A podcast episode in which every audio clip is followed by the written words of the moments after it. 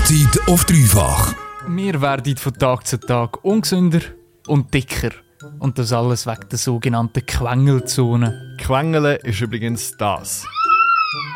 Und genau wegen dem Quengeln werden wir dicker. Also, weil Schwangere dick sind, das ist ja mega diskriminierend. Die Quengelzonen sind die Regale im Laden, wo gerade bei der Kasse sind. Weißt die gefüllt mit Süßigkeiten. Uh, Zucker! Bist zu breit zum Tanzen mit dem Affenzucker. Und weil am Ende von einem Ladenbesuch die Versuchung am grössten ist, kauft man sich auch ihr etwas Süßes. Ah, darum werden die Kassiererinnen immer so dumm angemacht. In Amerika wird jetzt an gewissen Orten verboten, Süßes bei der Kasse zu verkaufen, weil das den Konsument zu fest beeinflusse. Darum habe ich immer meinen Aluhut unter der Skimaske an, weißt Konsumentenorganisationen machen sich schon seit Jahren stark dafür, dass diese Zone aufgehoben wird. So hat sie zum Beispiel die Post bei ihren Filialen weggenommen.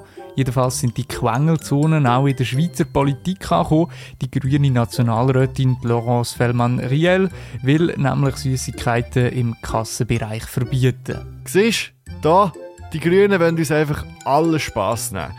Was soll ich nur ohne meinen Zuckerflash machen? In der Schweiz essen die Leute eben zu viel Zucker.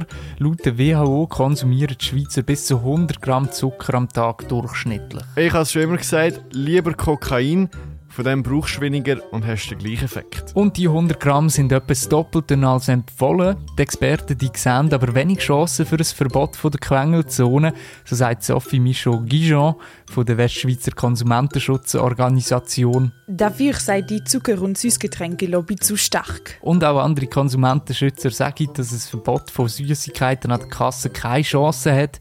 Die führenden Läden die haben einfach kein Interesse daran, die Quengelzonen abzuschaffen. Wie es der Marx am Schluss gesagt hat, hinaus. Letztes Süße ist für Schlemmer, die noch nicht genug geschnorrt haben. Coop und Migro äußern sich gegenüber Zeitungen so, dass sie doch einfach das Bedürfnis von der Kundschaft decken.